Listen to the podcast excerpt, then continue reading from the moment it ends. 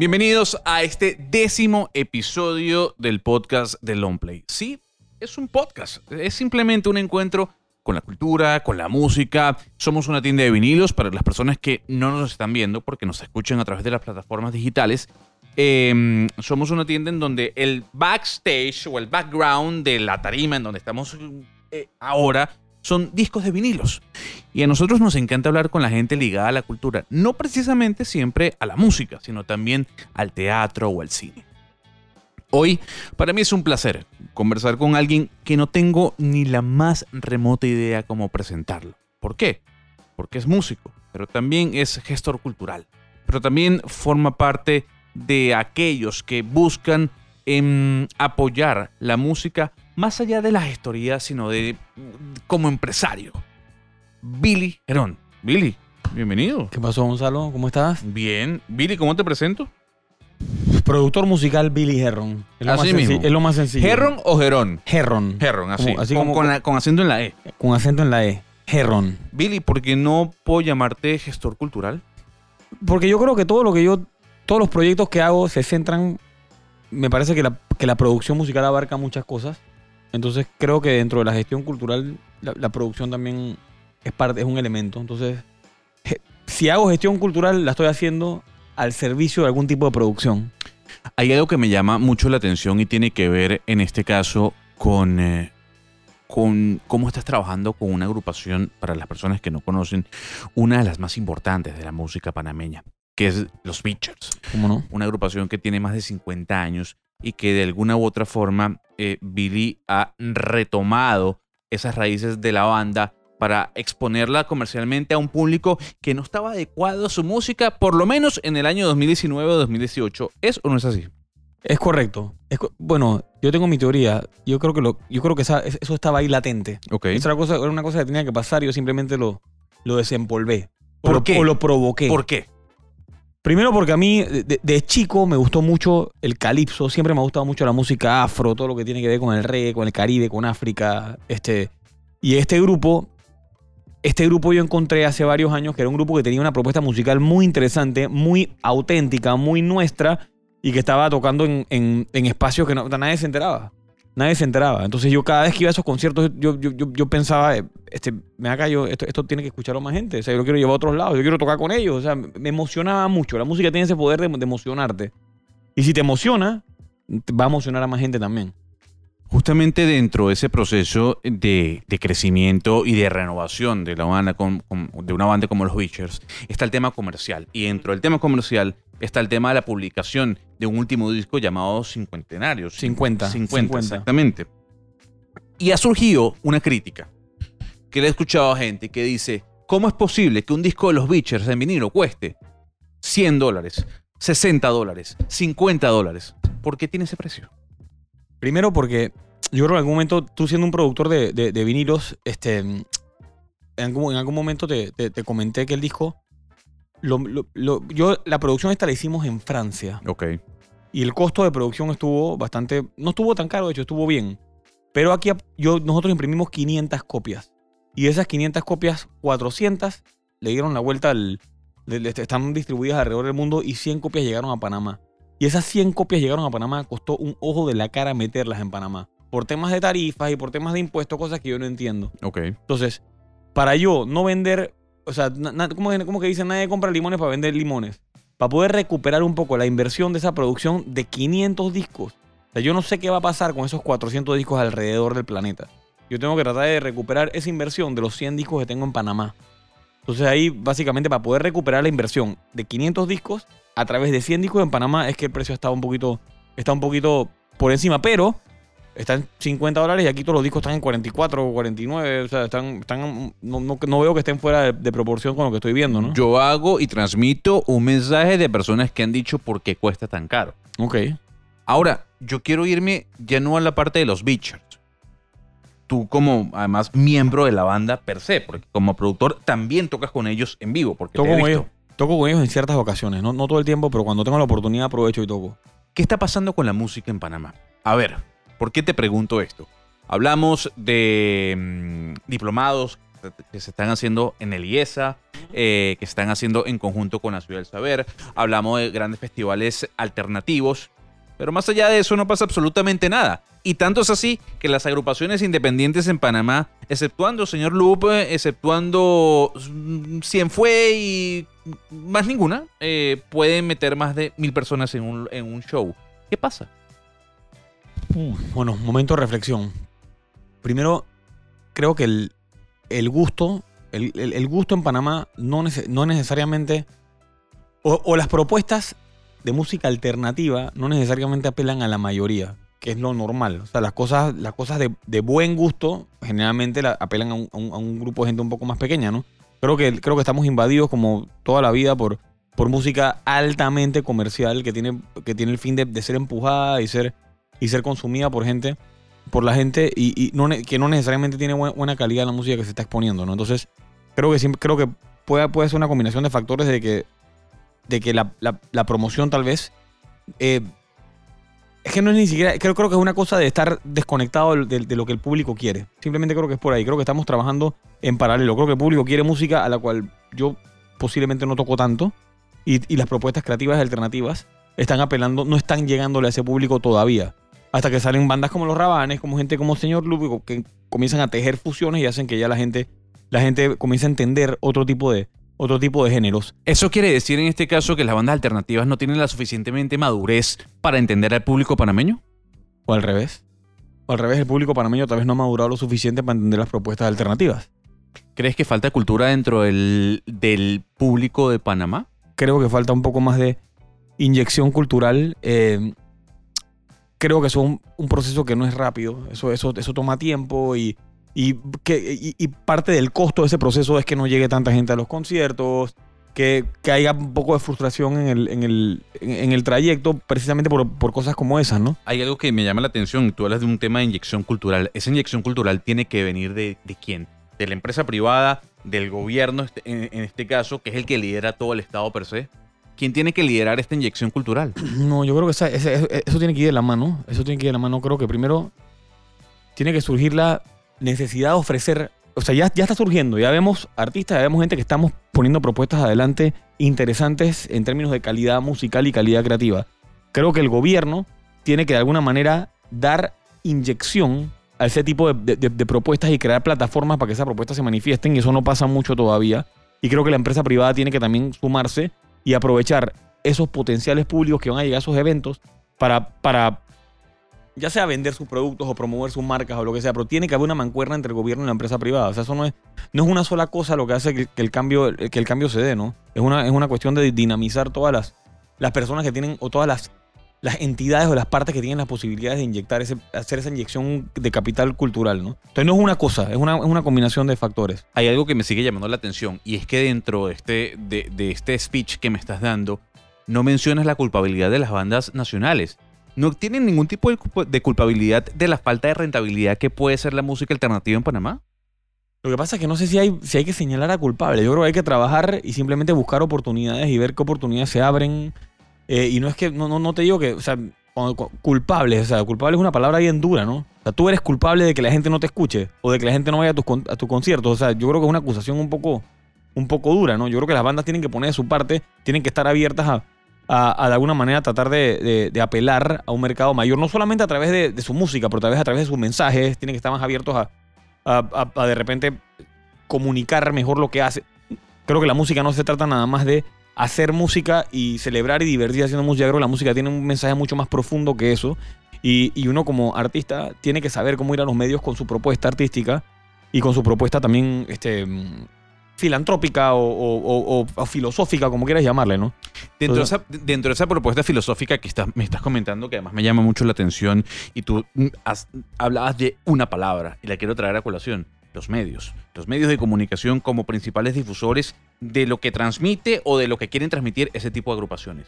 ¿Qué tan culpables son los medios de comunicaciones tradicionales de que la gente no tenga el nivel cultural, como tú mencionas, para disfrutar de música que no tiene que ser netamente comercial?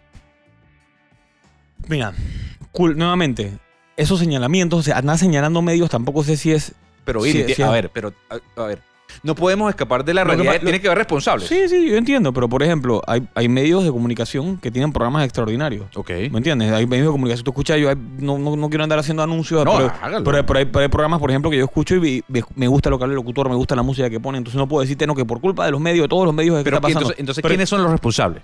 Tiene que haber responsables. O sea, eh, eh, eh, y, y es, bueno, es bueno este debate, porque tú me dices, bueno, sí, la empresa privada, el Estado, pero, ajá, pero ¿quién es el responsable de que la cosa no esté funcionando? Porque Bueno, la yo, cosa no yo- yo creo que el. Estado, definitivamente el Estado tiene que ver. Definitivamente el Estado tiene que ser una, una- un punto, el, el- el Estado, con, a través del Ministerio de Cultura, Mm. Ministerio de Educación, o sea, todas esas, todos esos, esos- esos- esas entidades tienen que comenzar a dictar o a crear políticas, que, y estas políticas se crean en base a las necesidades de los ciudadanos y las exigencias de los ciudadanos. O sea, que ahí hay un debate que, que- que conversar.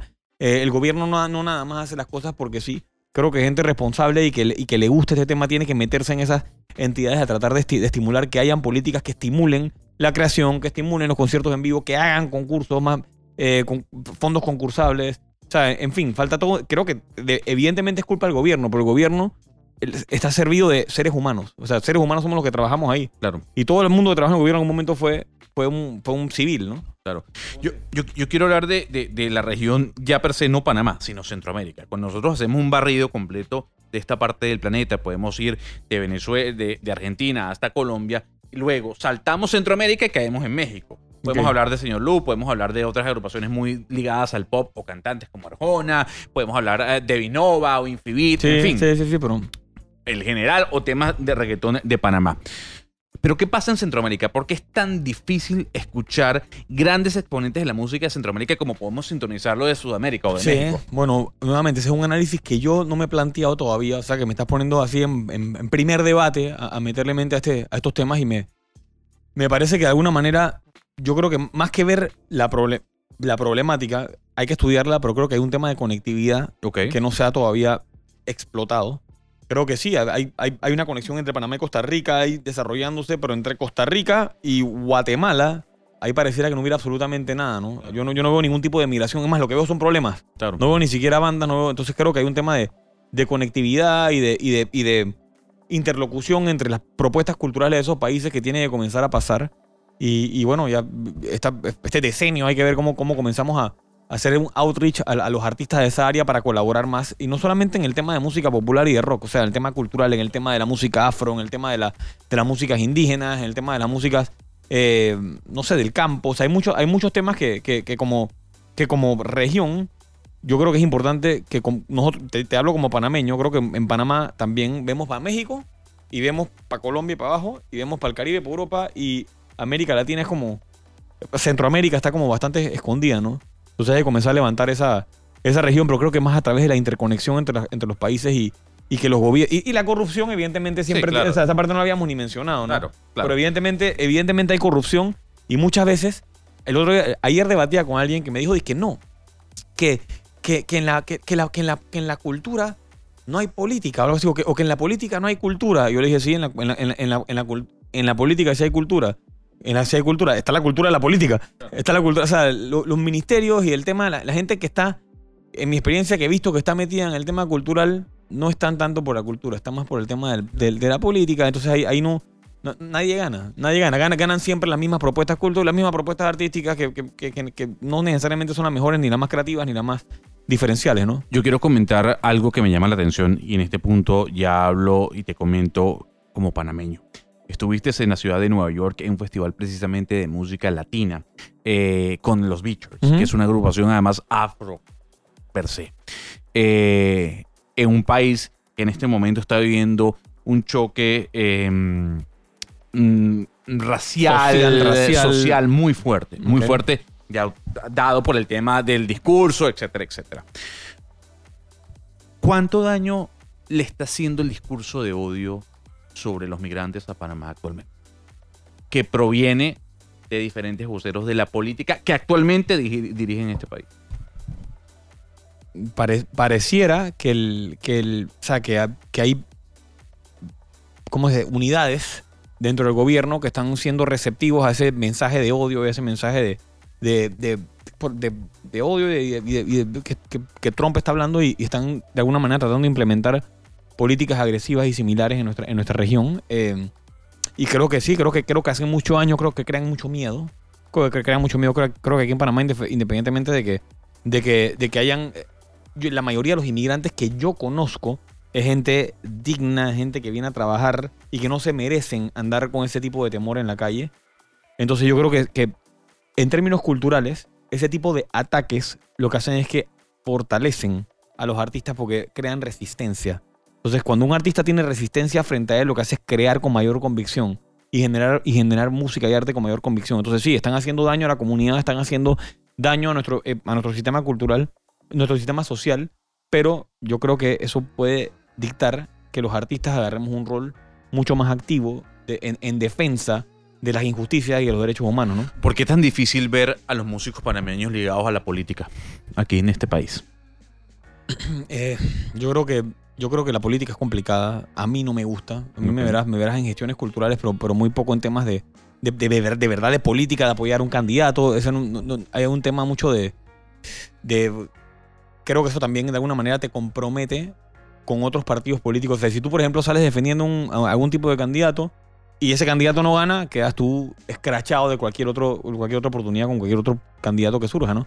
Entonces creo que tam- también hay un poco de eso, aparte de que también, como te hablo desde mi nivel personal, Claro, yo creo que tú, claro, tú- tú me estás haciendo reflexionar por una comunidad y en realidad no puedo hablar eh, en base a todo el mundo, ¿no? Y aparte de que, de que no les creo nada. ¿Entiendes? ¿Tú cómo vas a defender y vas a defender una propuesta si en realidad no les creo? ¿Me entiendes? Entonces, entonces sí, creo que la gente que se mete en política de alguna manera, uno, o están realmente buscando un cambio o mejorar nuestro, nuestro entorno, que está bien y creo que es muy válido, o dos, están viendo cómo hacen para ellos obtener más trabajo y poder aprovechar el gobierno para fines personales, ¿no? Que, que, ta- que, que- que- que está mal, pero digo, todos queremos trabajar, ¿entiendes? Aprovechando y ya para ir cerrando esta conversación, el tema político. Eh, y esto lo he tocado con Mayra Hurley, esto lo toqué con el Chombo y esto lo quiero tocar contigo. Viabilidad de, esa, de ese proyecto de ley del 3x1 en radio. Tres canciones nacionales por una canción extranjera. Eso no funciona. Eso no funciona. Creo ¿Por qué? que- porque, porque me parece que primero, esto, esto que voy a decir es un poco fuerte, pero yo no sé si nosotros tenemos el con tres canciones panameñas por una extranjera. Sí, claro. no sé si tenemos el contenido, el contenido suficiente que cuente con la calidad necesaria para meter tres canciones por una gringa. O sea, Claro. creo, creo que tenemos buenas canciones, tenemos buenos temas de buenos artistas, pero suficiente como para rellenar las emisoras de tres canciones panameñas por una y que sean tres canciones buenas. O sea, una cosa es rellenar la- la- la- las emisoras de buena música local y otra cosa es rellenar las emisoras de cualquier, de cualquier cosa local. Yo creo que es más importante la calidad que la cantidad. Todo lo local y nacional es bueno. No todo. No, es, que no, es, que no, es que no en todos lados todo es bueno. Pero lo que te estoy diciendo es que yo, yo soy mucho más, yo soy mucho más proponente de la calidad de lo que se tramita que de la cantidad. Entonces no es que quiero enchorizar las, las radioemisoras de cosas local porque uno aprende cuando hay intercambio. Y si tú nada más metes cosas locales no hay intercambio. Esa voz que escuchan no es un duende, es tu hijo, ¿no? Es mi hijo. Ah, está bien, está bien. Está ahí Eh, produciendo. pa- sí, está produciendo para que sepan ahí que ese sí no es un duende, es el hijo de Billy. Billy, ya para ir cerrando, hay, hay, un- hay un punto que es, que es el tema de, bueno, pues con todo este debate que hemos generado, ¿qué se puede hacer? Porque ya estamos viendo que grandes exponentes de la música nacional están hablando de posibles leyes que beneficien, entre comillas, al músico local. Ok. ¿Crees que eso más allá de generar algún tipo de beneficio sobre la música, es un tema de politizar la música? ¿O politizar la cultura frente a ideas nacionalistas? No es blanco y negro. No es blanco y negro. Creo que, creo que, creo que si las leyes están bien planteadas y bien sustentadas, pueden ayudarnos a todos como artistas, no solamente músicos, pero a todos como artistas podemos ser bene- bene- beneficiados de leyes, eh, de leyes que, que- que- que impulsen o que estimulen la creación y que nos den cierto tipo de beneficios como cualquier, como, como, como cualquier otra profesión la, la- la- la tiene, ¿no? Eh, creo que ese tipo de oportunidades se prestan para que mucha gente aproveche esas cámaras para politizar lo que están haciendo y promover sus ideas o promover sus agendas. Y ahí es donde yo estoy un poco en desacuerdo, ¿no? O sea, mucha gente aprovecha esta- estas oportunidades para taquillar y para hablar y para sentarse en un micrófono hablar y hablar y hablan, hablan por horas y no, no- no tiene sentido. Pero yo sí creo que sí, que bien supervisado y con hoy, a- a- de hecho ahora mismo estamos esperando, estoy esperando, supuestamente a las cinco y media anunciaban que si pasaba el tercer debate del tema del Ministerio de Cultura y habían ciertas, ciertas leyes que todavía no estaban no habían asegurado dentro del paquete y estaban como que debatiendo ese tema, así que estamos... Creo que esa es un- una propuesta importante. Creo que, por ejemplo, ese es un debate que sí hay que seguir y que hay que estar, y que hay que estar pendiente y que una vez que se pase ese, que se cree ese ministerio, hay que velar porque se, porque se pasen leyes que nos beneficien a los artistas, a todos los artistas y los músicos, ¿no? Eh, pero siempre que tú veas una. Yo, yo cada vez que veo una persona defendiendo o promoviendo algún tipo de, de propuesta, eh, creo que siempre hay un porcentaje ahí de, de, de- taquillería que tiene que. Pero, pero no, no creo que es malo. Creo que, creo que somos un país democrático y como país, país democrático es importante que, que demos la cara y que, y que hablemos sobre las cosas que de verdad nos, nos importan y los que, los que afectan a nuestro gremio. Tengo una última pregunta y tiene que ver esto con... No, no, no te gusta hablar de responsables, no te gusta hablar de culpabilidades en el término literal per se.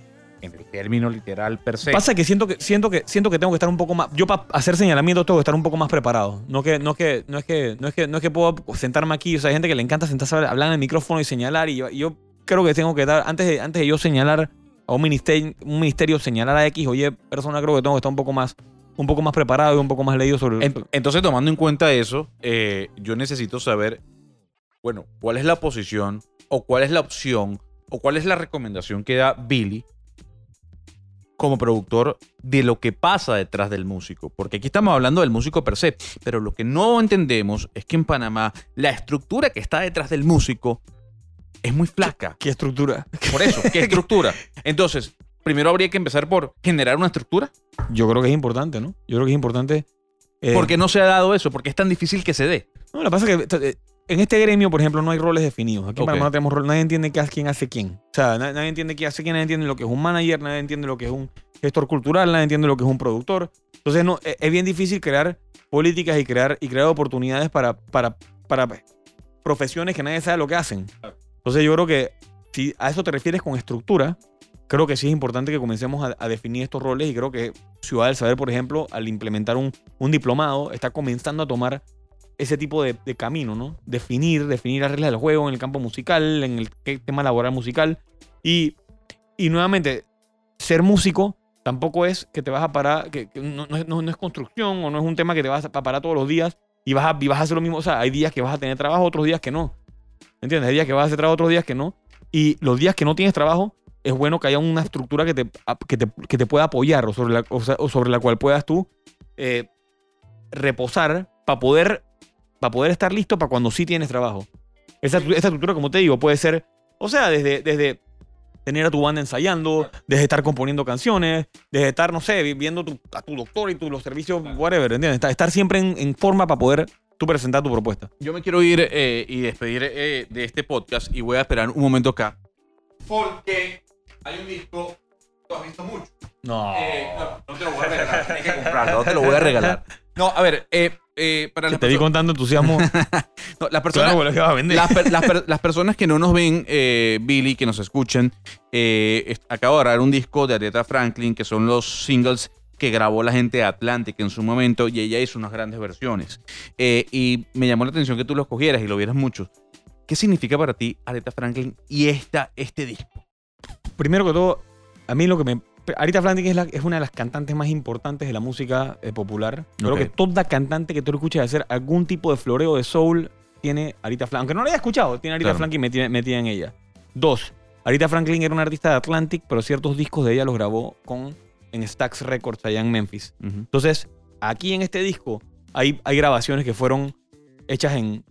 No sé si Stax o Muscle Shoals, pero, pero hay una combinación de producción que, que tuvo que ver con Atlantic en Nueva York, con, con, con puras, con puras lugares donde había mucho soul y mucho, eh, y mucho feeling. Las grabaciones están hechas. Tú en esas grabaciones escuchas todo, escuchas la gente respirando en el estudio. Claro. O sea, hay muchas cosas de soul que a mí me, de, de- de las grabaciones que a mí me llaman la atención y las la colección de canciones están, están impresionantes, ¿no? Yo simplemente creo que es todo el, todo el paquete, todo el paquete, todo el paquete histórico. O sea, en estos tiempos los sellos tenían una personalidad. Los sellos tenían los, los- los, que le llaman los majors en esa época o los sellos tenían toda una... O sea, tú grababas soul, grababas soul y soul y soul y metías a artistas. Y creo que, que eh, este disco de Atlantic, eh, eh, no sé, ti- tiene la, la personalidad del, del- del- del gran sello que fue Atlantic Records entre en los años 60 y 70, ¿no? Aquí lo pueden ver las personas que nos están viendo a través de YouTube. Quienes no, les invito a que nos vean en YouTube o que busquen el disco eh, de los sencillos o la colección de sencillos de Atlantic hecha por Aretha Franklin. Aparte de que también el disco tiene, a mí me gustan mucho las versiones de temas. La- la- cuando versionan temas, de aquí temas de George, de, de Elton John, hay temas de, de, de los Beatles, hay temas de. hay- y las versiones que ella siempre hacía de los temas eran, son impresionantes. Creo que hay uno de, de Simon Garfunkel, Garfunkel, Garfunkel que me gusta mucho de ella. O sea, es un disco muy completo, son cuatro discos. O sea, no hay. No hay y, y Arita es Arita. No sé, si, no, sé si lo- no sé si sabes, pero los Beachers tocan soul también. Sí, claro, soul. pero por supuesto. pues por tienen esa vena, ti- tienen también esa, una conexión con esa. ¿Dónde sonido. pueden escuchar a los Witchers? En Spotify. Spotify. Spotify. ¿Witchers Panamá o Witchers solo? En Spotify Beachers Panamá. En, la- en, en Spotify de Beachers, en las redes Beachers Panamá. Billy, qué placer conversar contigo, bro. Gracias. Yo pensaba que íbamos a hablar más de música. Estuvimos hablando de pura política y gestión y me sacaste Me del... parece genial. brutal. Me parece genial. Me parece genial. Está bien. Me parece genial. Eh, nosotros hemos finalizado este décimo podcast eh, aquí a través de las redes sociales de Longplay. Longplay Panamá en Twitter y en Instagram. Nos encanta que nos escuchen todos los lunes. Y lo importante es, Billy, antes de darte la palabra, es que la gente que nos comenta agradece este tipo de podcast por el contenido, porque sacamos a los músicos de las casillas y hablamos de lo que no se habla, ni en medios, eh, sino se habla entre músicos. Yo antes, a mí es importante que cuando los músicos tenemos un micrófono tratemos de defender las cosas que pensamos. con- Y creo que en este momento, yo creo que ahora mismo, te voy a hablar de Panamá, creo que hay mucho odio en la calle. Creo que la semana pasada hubo un tema de judicial, poco, y creo que, creo que eh, el tema de la inmigración también está causando mucha diferencia entre la gente. Y yo creo que la música la tenemos que usar para sanar y para aliviar. No tenemos que, creo que tenemos que tratar de, transmitir amor y comprensión y unidad y solidaridad a través de lo que estamos haciendo y combatir todo ese odio y todo ese daño que está pasando allá afuera en la calle. Entonces me gustaría simplemente dejar eso. Yo estoy, creo que, creo que tenemos que ser gente más solidaria, creo que tenemos que ser más abiertos con la gente, los extranjeros que están aquí, que quieren colaborar y que quieren aportar eh, a, a nuestro país y a nuestra comunidad. Y nada, simplemente quería dejar ese, ese mensaje ahí, ¿no? La música se hizo para transformar a la gente y con todo el odio que está pasando allá afuera, la única manera de combatirlo es con el amor. Así que metan esa, metan, me- métanle ese chip a su música, siempre. Por- y más en este momento. Nos escuchamos y nos vemos la semana que viene a través del podcast de Lomble. Mi nombre es Gonzalo Lastri.